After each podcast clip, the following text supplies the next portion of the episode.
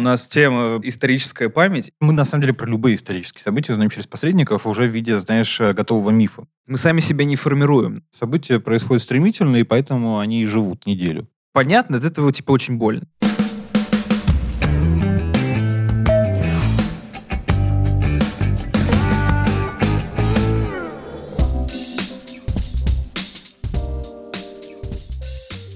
Привет, меня зовут Егор Сенников. А меня Егор Беликов. Мы кинокритики, и это подкаст «Как в жизни», который мы делаем вместе с онлайн-кинотеатром «Окко». Вот скажи, Егор, а ты помнишь вообще прошлый год?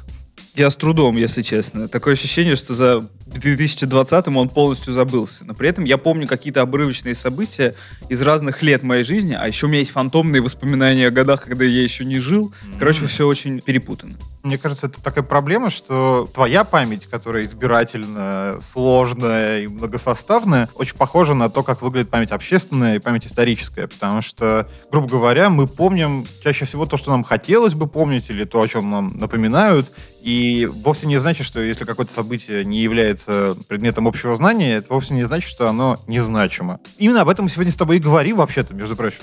Да, у нас тема подкаста «Историческая память». И вот только что, слава богу, что закончился 2020 год, в этом смысле вот только что сформировался какой-то важный пульсирующий узел в этой нашей памяти. Потому что кажется, что вот 2020 мы точно не забудем, и он отметится как какое-то супер важное событие, изменившее в том числе и ход и истории, а значит и ход мышления нации. Ты знаешь, понятно, что в нашем дуэте за историческую память больше буду отвечать я, потому что у меня есть образование политолога, я потратил на это зачем-то довольно много лет своей жизни. Я не очень безработный, вообще непонятно, что я делаю в этом подкасте, поэтому у нас будут сегодня очень крутые гости, но об этом чуть позже. Начиная разговор про историческую память и вообще, что это такое, почему об этом нужно знать и зачем мы вдруг об этом говорим, так вышло, что в 2020 году, который, к счастью, закончился, состоялись премьеры двух российских картин.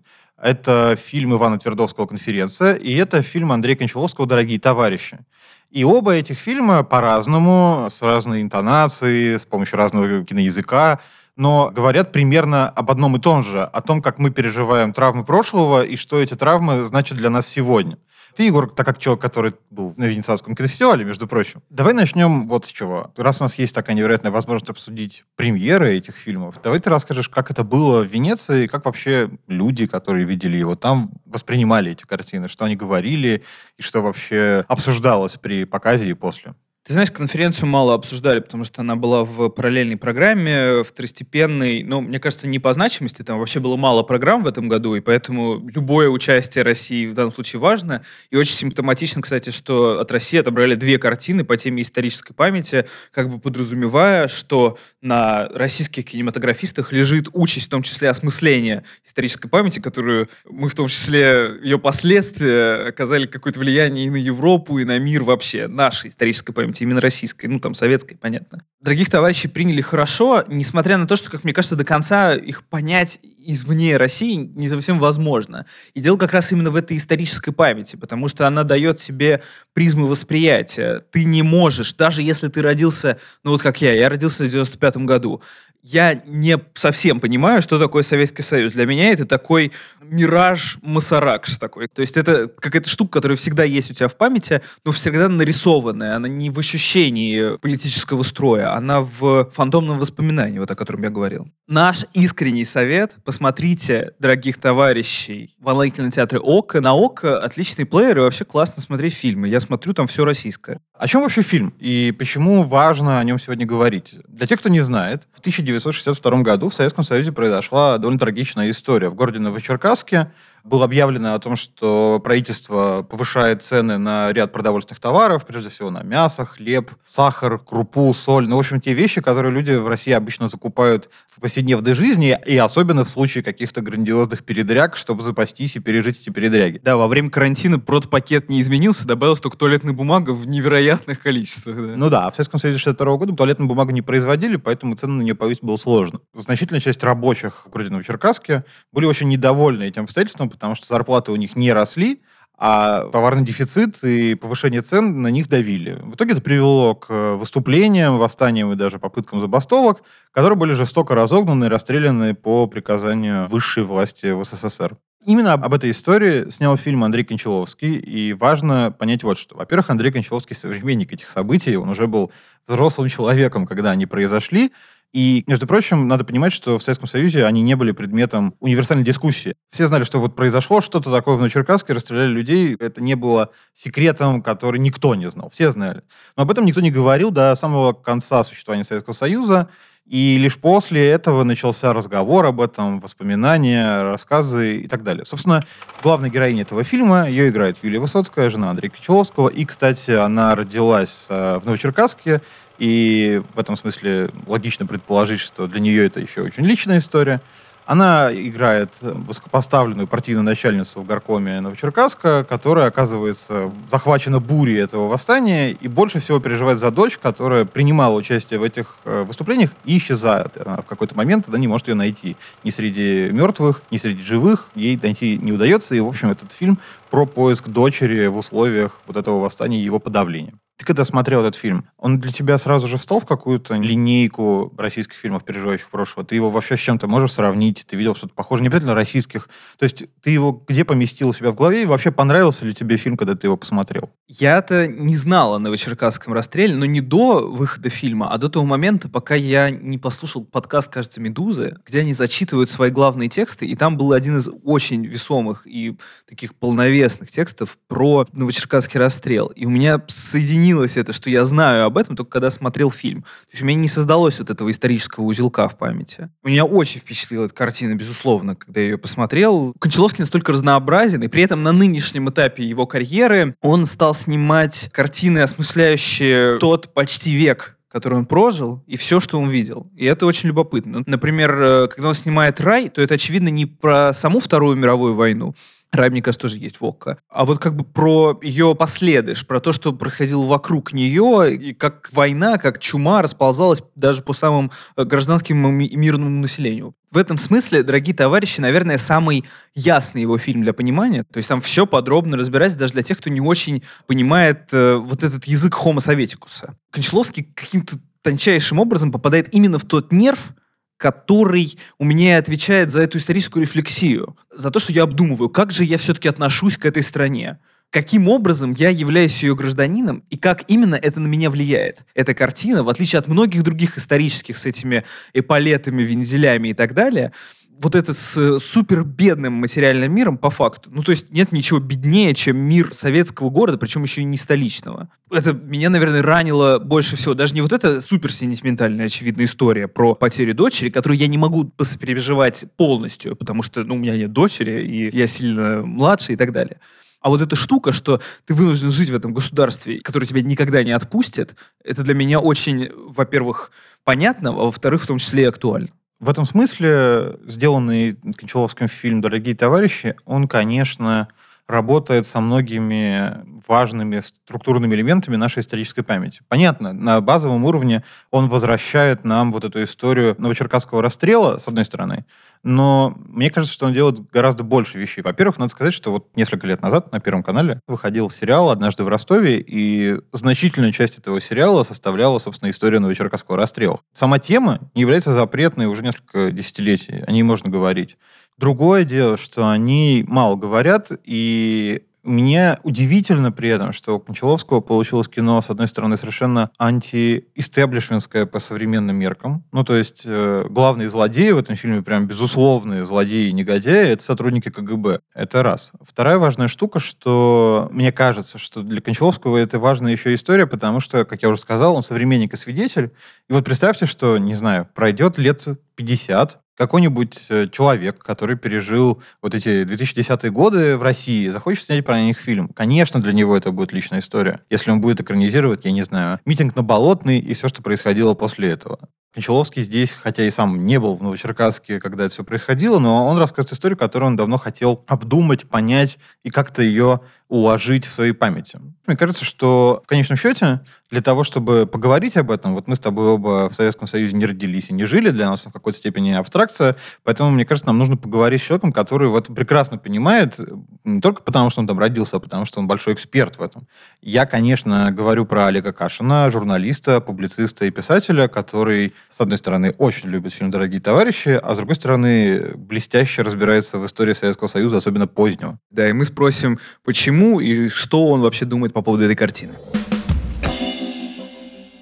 Во-первых, привет, Олег. Да, привет, Олег. Привет, Егор. Ты, по-моему, был одним из первых э, людей, кто сразу же безоговорочно сказал, что фильм Андрея Кончаловского «Дорогие товарищи» — отличный фильм, который всем нужно смотреть. Почему ты так сразу же решил и так быстро и практически безапелляционно? Ты знаешь, более того, я потом уже, когда мнения разделились, а они, очевидно, разделились, удивился, потому что мне казалось, что здесь и разделяться особенно нечему. Кончаловский, как э, мне показалось, переосмыслил известные нам вещи как бы наиболее бесспорным образом и при этом наиболее бескомпромиссным образом. И, возможно, эта бескомпромиссность, если мы берем именно, ну, там, не знаю, исторический или политический контекст фильма, а не художественный, именно эта бескомпромиссность многих смутила, потому что нас-то на самом деле как раз через массовую культуру, прежде всего, даже не через фильмы, а через сериальную культуру телевизионную, приучают к тому, что в любой ситуации, в любой исторической трагедии все не так однозначно. И значительная часть претензий к фильму, который я слышу уже после его такого широкого показа, состоит в том, что да, он как-то слишком все сделал линейным, слишком упростил и так далее. Я здесь совершенно не согласен, действительно его взгляд кажется правильным. Но что касается художественного, тоже, наверное, не стоит забывать, что мы имеем дело буквально со старым мастером, да, в прямом смысле, может быть, все недостатки фильма, которые, очевидно, есть, у меня уходят куда-то за кадр, потому что я очень тепло и с интересом и уважением отношусь и к историческому политическому контексту, и как раз к историческому художественному заигрыванию поколения Кончаловского с, не знаю, итальянским неореализмом или французской новой волной. И в целом мне действительно фильм показался по обоим показателям очень-очень-очень качественным. А до этого у нас, по сути, ведь ничего нету про Новочеркасск. Даже не в перестроечное время. Ну, понятно, что в советское время снять что-то такое было бы немыслимо. У тебя вообще есть понимание, почему так происходит с такими болезненными точками у нас, и конкретно с этой? И почему сейчас это, может быть, будет меняться? Вот как раз я здесь немножко теряюсь в ответ на твой вопрос, потому что у меня наверняка есть какая-то ложная память, но в том потоке фильмов, не перестроечных даже, а начала 90-х, когда на советской инфраструктуре снимали что-то разоблачительное, такое и в советском стиле, в советской эстетике снимали что-то антисоветское, как, допустим, фильм «Серые волки», где Ролан Быков играл Хрущева. И мне казалось, были какие-то фильмы плохие и неизвестные на Новочеркасске, и более того, сама Новочеркасская трагедия, да, когда уже сняли цензурные все запреты в конце 89 -го года, как раз в 90-м году Новочеркасск был одной из таких реально горящих и сенсационных тем советской прессы. Я помню полосный материал в «Комсомольской правде», который которую тогда, извините, читало 30 миллионов человек, у нее был рекордный тираж на тот период. Нельзя сказать, что Кончаловский сегодня снял кино о чем-то, от чего не знают люди. Знают, и как раз даже ну, такая косвенная примета, что в сериале популярном на Первом канале про бригаду буквально 60-х годов. Создатель этого сериала Сергей Жигунов допустили сюжетную линию про Новочеркасск, тоже указывает на то, что эта тема у нас, ну как бы, да, часть, по крайней мере, общего знания о советской истории. Здесь как раз нет такого, что, ой, забытая страница. Нет, не забытая. Я думаю, других даже ассоциаций с городом Новочеркасском нет, хотя в чем-то он даже этого заслуживает, чтобы были другие ассоциации. Тогда вопрос про историческую память в целом. Вот у Андрея Смирнова в начале десятых годов, кажется, в 2011 вышел фильм «Жила-была одна баба», и он как раз вызвал прям недовольство и у ностальгирующих по Союзу, по советскому, и в целом. Люди говорили, что, мол, так показывать нельзя, говорить нельзя и так далее. И вот кажется, что этот момент не был до конца утрясен в коллективной исторической памяти. А вот с дорогими товарищами Кончаловскому кажется, что по-другому совсем вышло. Как тебе кажется, в чем разница между восприятиями этих двух фильмов? Ну вот да, я еще хочу сказать, что у нас, видимо, разная оптика, потому что я тоже ходил, смотрел в кино фильм «Жила-была одна баба», но я не помню больших споров о нем. То есть тогда было ощущение, в отличие от Кончаловского, который, по-моему, даже сильно старше Андрея Смирнова, но тем не менее тогда выглядело так, что вот действительно уже старый мастер в плохом смысле, как там, не знаю, Рязанов в 90-е, снял даже не в собственной старой манере, а в собственной застывшей, устаревшей манере снял фильм действительно с таким таким, по большому счету, плоским посылом. И, в общем, не был фильм «Жила одна баба» сенсацией. Ну и да, «Тамбовское восстание», наверное, если его соотносить с Новочеркасском, тоже ведь его не назовешь э, забытой страницей истории. Опять же, вот в наборе таких эм, популярных да, исторических фактов есть исторический факт, причем ну, такой, на самом деле, спорный, да, про газовые атаки маршала Тухачевского. Но, тем не менее, да, разные фильмы. Здесь все-таки такой формат не Рязанова 90-х, а Клинта Иствуда современного. И, в общем, действительно снимает кино, которое не вызывает неловкости за его создателя. Вообще многие болезненные травмы у нас не включены в какой-то общий нарратив о себе. Как думаешь, а есть какое-то правило или понимание, как вообще в России формируется историческая память? Это решение одних людей или это нужно время нам всем, чтобы пережить и понять, что вот это должно быть частью исторического нарратива, а это вот нет? Политика памяти официально, она, наверное, все-таки отличается от народной политики памяти, которая, конечно, тоже есть, причем она есть в зависимости от взглядов. Ты либо несешь э, две гвоздички товарищу Сталину, да, или там скидываешься на Сталинобус, либо читаешь имена расстрелянных у Соловецкого камня 29 октября. То есть здесь как раз э, вполне такое есть общественное отношение. Видя человека у Соловецкого камня, читающего эти имена, ты, в принципе, можешь догадаться, что он думает о каких-то остальных, в том числе и об актуальных событиях, вплоть до, там, не знаю, отравления Навального. А государственная политика памяти, ее ущербность очевидна. Она, собственно, довольно не сразу, насколько понимаю, к этому пришла но поворочившись так неуклюже, потыкавшись в разного рода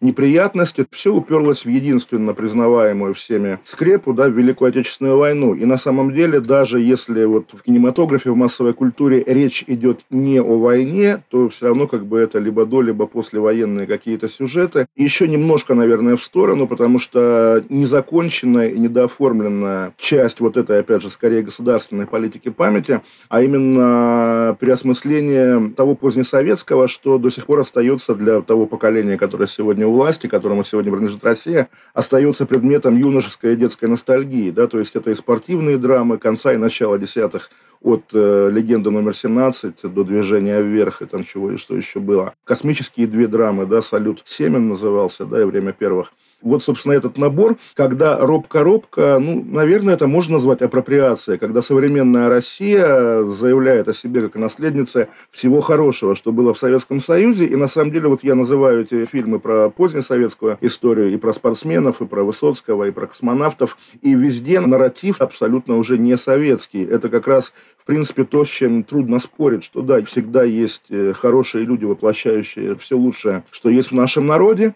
Всегда есть тупая, злая власть в образе партии. Естественно, наверняка какие-то аллюзии на современность тоже подразумеваются, но удивительное дело, цензура, насколько понимаю, ни разу их не останавливала. И есть, всегда есть почему-то, причем и в э, как раз вот в околовоенном временном э, промежутке, да, и уже в позднесоветском, всегда есть мудрый чекист, который действительно не есть ни добро, ни зло. То есть можно сказать, вот так немного упрощая, что Кончаловскому удалось посмотреть на эту историю и не с советской, и не с антисоветской точки зрения, а из какой-то новой, будущей, какой-то такой, до этого нам непривычный. Ты про это? Да, абсолютно про это. Не уверен, что он там, не знаю, спорит с каноном российского кино нулевых и десятых. Возможно, он его просто не смотрел. Действительно, он остается частью вот того большого взрослого контекста, к которому он принадлежит с 50-х годов. Большое спасибо Олегу, а мы продолжаем. Да, любопытная была тема в связи с э, дорогими товарищами, что на самом деле не так уж и однополярно мнение Кончаловского по поводу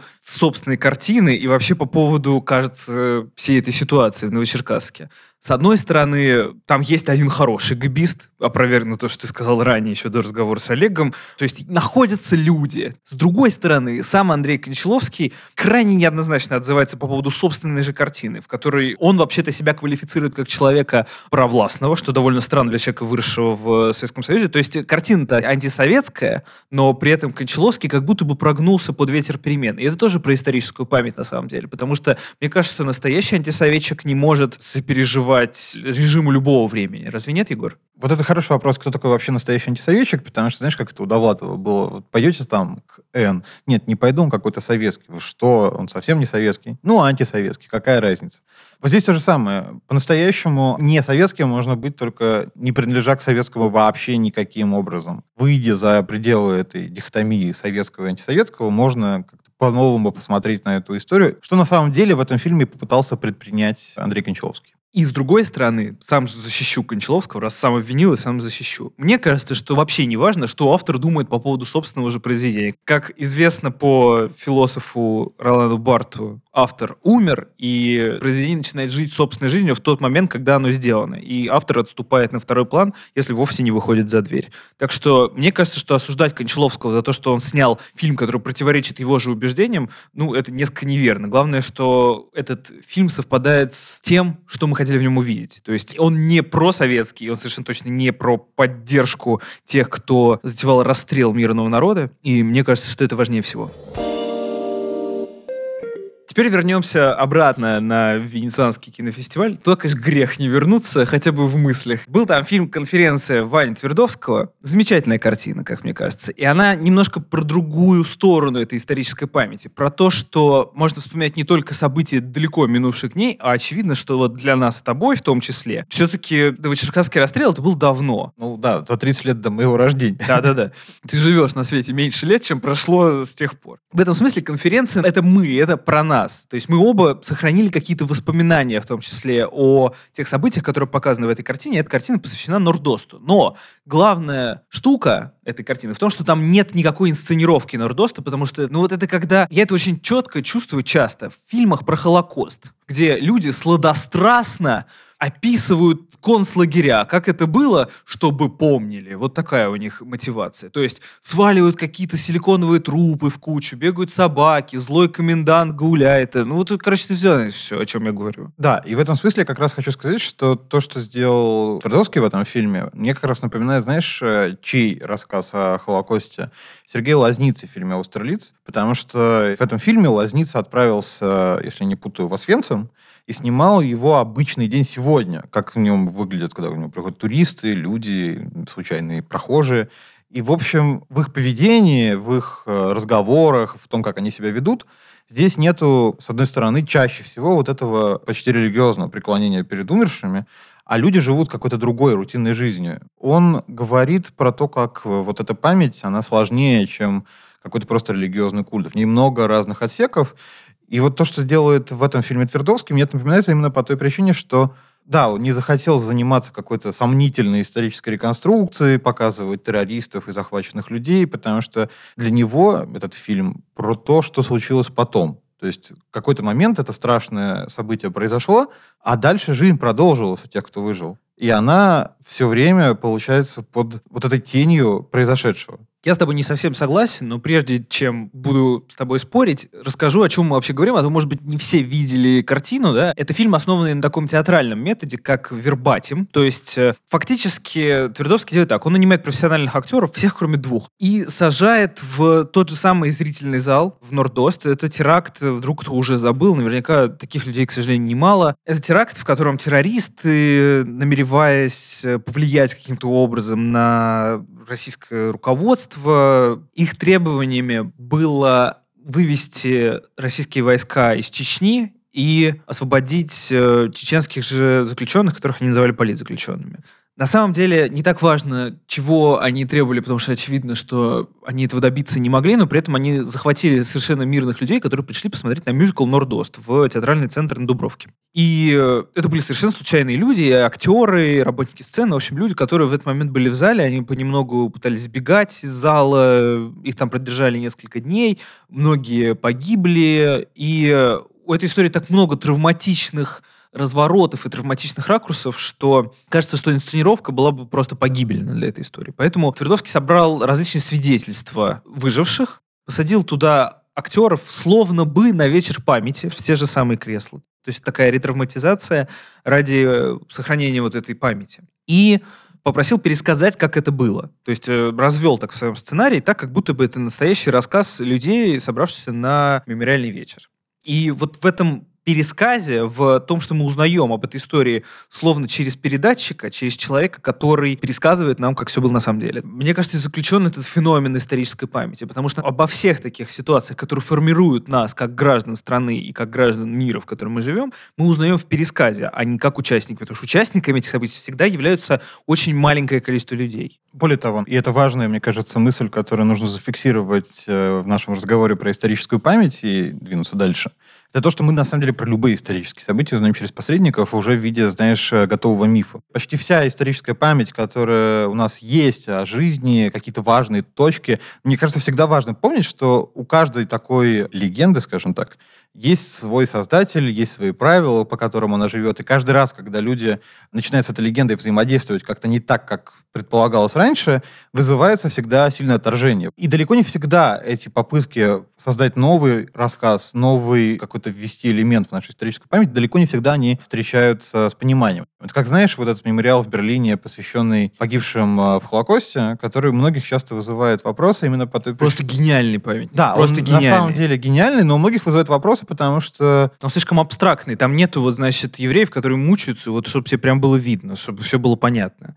Там все очень метафорически, и ты заходишь в него, он выглядит как много-много таких металлических прямоугольных параллелепипедов, поставленных на попа. И ты заходишь вовнутрь, и в какой-то момент ты понимаешь, что ты пропадаешь. Пол уходит вниз, и ты оказываешься посреди ничего, посреди только заполненного этого бесконечной диктатуры этих прямоугольных параллелепипедов. И это создает мощнейшее ощущение, это даже не описать. То есть это не как Освенцим, когда ты приезжаешь в музей, и все понятно. То есть понятно, от этого типа очень больно. А здесь, мне кажется, куда точнее и важнее ощущение. И сейчас мы, наверное, с тобой совершим самый неожиданный переход от диктатуры параллелепипедов к разговору с режиссером. Дело в том, что у нас есть возможность обсудить фильм «Конференция» с его режиссером Иваном Твердовским, который к нам пришел, которому мы зададим некоторое количество вопросов про эту картину. Доброго вечера, ночи, любого времени суток. Наверняка все спрашивали у тебя, но я еще раз спрошу. Как ты запомнил Нордост, когда он случился? Ну, я как запомнил, как ну, мне было 11 лет, когда все это произошло, и на самом деле первые какие-то воспоминания, которые есть, это то, что родители очень переживали, нервничали.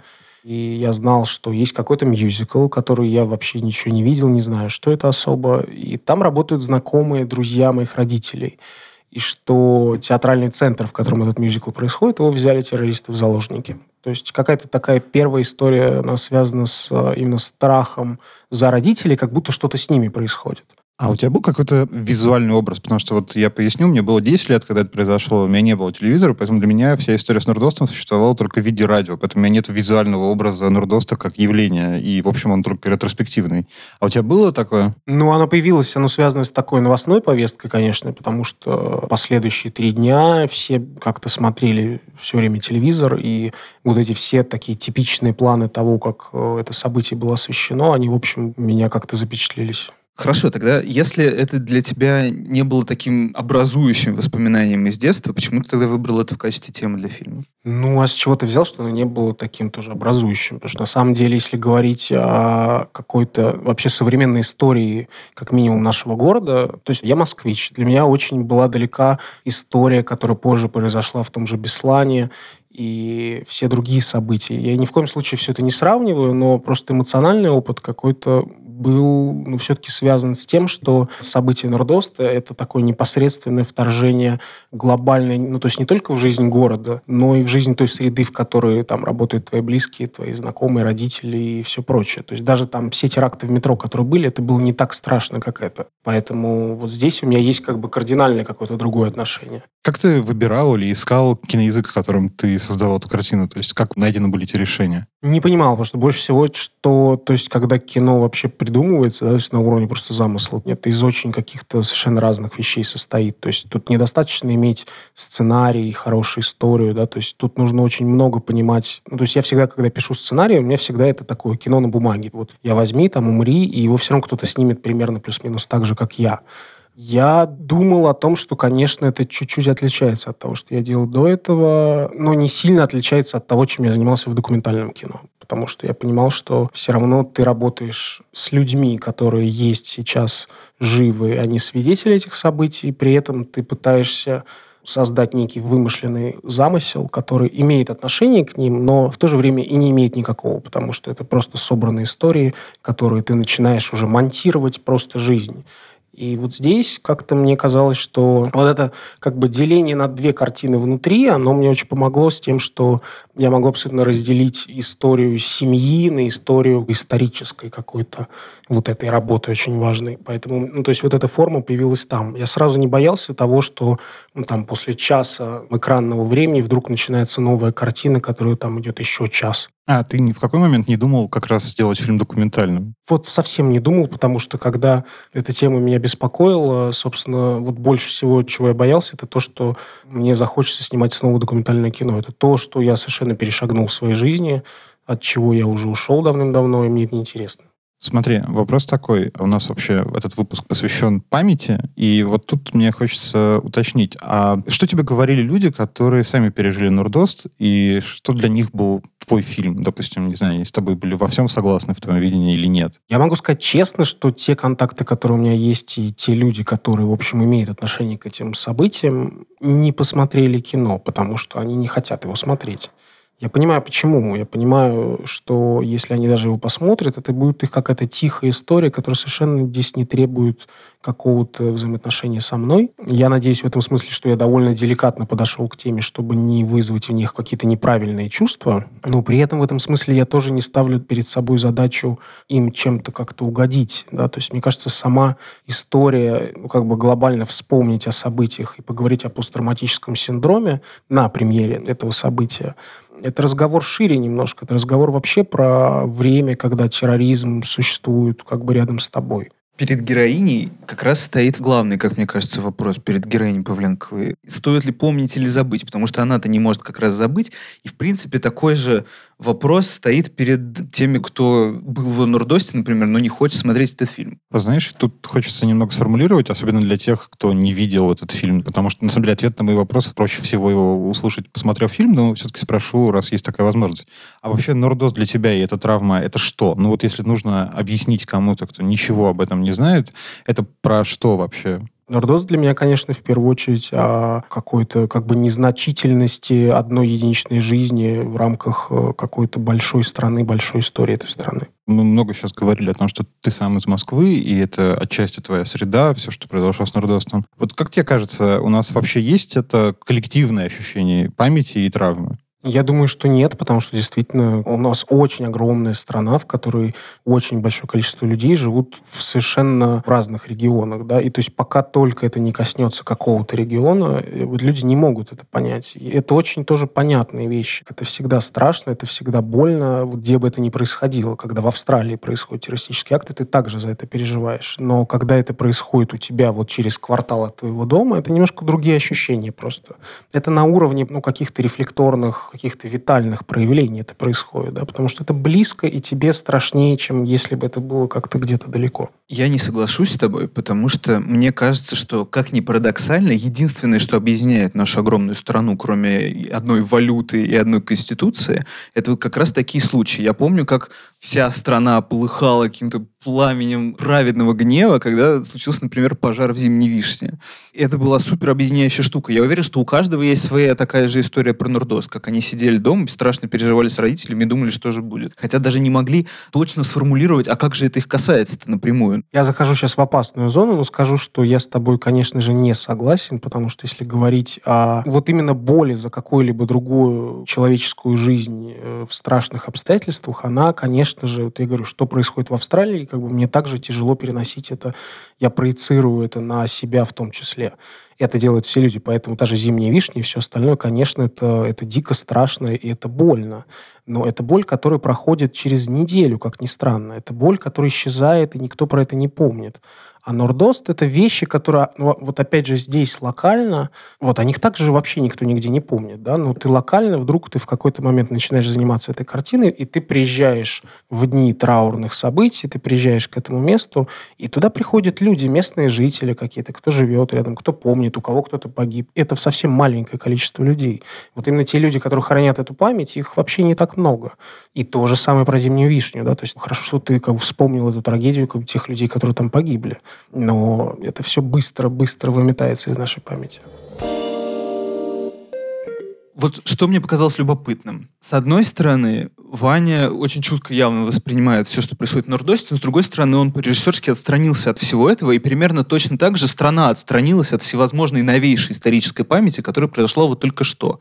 Ну, типа, окей, вспоминать про войну, например, 41-45 можем повторить, это как раз очень легко и просто. Надел георгиевскую ленточку, и все, ты, значит, понимаешь, чем живет страна. А вот э, про Нордост Ваня, при том, что удивительно глубоко вошел в материал, при этом четко понимает, что все все равно забывают это через неделю, как любой инфоповод. Ты знаешь, у меня вот ощущение, что это, возможно, связано с тем, что Иван стартовал как документалист. Есть такой классический пример режиссера, который состоялся как документальный, а потом состоялся как художественный, это Кшиштоф Кислевский. И на самом деле его метод вот работы, что документальный, что художественный, он очень похож. Это очень тактичное, очень отстраненное повествование, где детали, мелочи, вообще ежедневная рутина и то, что скрывается за каким-то, ну, таким повседневным обывательским представлением о чем угодно, оно на самом деле становится важнее, чем сюжет. И вот такой подход, мне кажется, это наследие документалистики. И очень похоже это на то, что происходит в конференции. Это не «ох, какая глубинная травма навалилась на мои плечи», а про то, что они ходили в туалет, в оркестровую яму, и ели из буфета, потому что больше нечего было. И вот в этих мелочах, вроде бы житейских и мещанских, на самом деле складывается все весьма глубинное отношение от этой картины. Но я вообще не совсем об этом. У меня такой вопрос. А может быть, не стоит помнить это дольше недели? Может быть, это потрясение, но как раз и должно жить неделю, чтобы потом не думать всю дорогу о том, что как же так люди погибли, не могу ходить в, на мюзиклы теперь. Что, кстати, произошло, в общем-то, со всей страной. Любопытная штука, что после того, как случился Нордост, ни один мюзикл в стране долгие годы не выходил э, на подмостки и не собирал каких-то приличных денег. Мне кажется, что вообще такие травмы, такие истории для нас всех, это, как, знаешь, шрамы у викингов, которые они себе наносили в тот момент, чтобы какой-то важный момент зафиксировать или помнить о какой-то битве или каком-то происшествии. Если не помнить о таких вещах, и трагичных, а может быть и хороших, то на самом деле не получается помнить вообще ничего, потому что мы вот живем между какими-то постоянно происходящими странными, страшными или веселыми вещами, и пока мы о них помним, вообще в целом существуют какие-то мы, потому что иначе мы остаемся один на один с каким-то непонятным миром вокруг нас, и уже больше ничего не работает. Поэтому мне как раз кажется, с одной стороны, закономерно, что в России вообще не помнят о многих вещах. Вот ты спроси кого-нибудь, мало кто вспомнит, что, там, не знаю, в 2011 году был теракт в Домодедово, или там в 2013 году был взрыв на Волгоградском вокзале, а в 2017 году взорвали петербургское метро. Вот как бы все эти события улетают в какую-то черную трубу, и я, на самом деле, знаешь, правда, проводил эксперимент эксперименты, очень много людей не помнят, что в Домодедово вообще был теракт. Хотя это было всего 9 лет назад. Я бы хотел, чтобы не забывать все это, в отличие от, например, от э, главной героини конференции, потому что для меня важно, что я вместе со всей страной проявил эмпатию. Это вообще редкое чувство взаимопонимания в нашей стране, бесконечно расколотой разнообразными историческими пертурбациями. Но также это важно и для меня лично, потому что мне, возможно, потому что я начинал журналистом, в том числе новостным, очень тяжело проявлять эту эмпатию. Я всегда все воспринимаю как инфоповод, который нужно отработать, осмыслить, но не обязательно прочувствовать. И в этом смысле то, что я до сих пор помню Нордост и пытаюсь как-то э, понять и сделать выводы из того, что там произошло, это для меня очень важно. Именно поэтому, как мне кажется, конференция так сильно и мощно в меня попала наверное, не совсем справедливо говорить про, я сам грешу этим, говорить про то, что вот есть в России какая черная труба, куда все улетает. Вот на самом деле теракт 11 сентября 2001 года в США, понятно, что о них все помнят, потому что сложно забыть, эти довольно часто напоминают. Ну, Америка превратила этот теракт в культуру да. памяти. Да, но при этом, ты знаешь, если мы посмотрим как раз на кинематограф, как он осмысляет, мы не найдем там, ну, выдающихся фильмов американских про 11 сентября. Они есть, безусловно, но вот найти какой-то выдающийся, прям важный фильм, который эту проблему проговаривал бы, наверное, не получится. При этом я думаю, что здесь есть еще проблема, связанная с тем, что время очень сильно убыстрилось, источников информации очень много, поэтому, когда говорят о теракте в Мюнхене на Олимпиаде 72 года, и Спилберг про это снимает кино, это событие такое из медленной эпохи, поэтому оно такое... Фильм очень медленный, громоздкий, в нем очень много всего. А 11 сентября все-таки уже проходит на том рубеже, где события происходят стремительно, и поэтому они и живут, дай бог, неделю.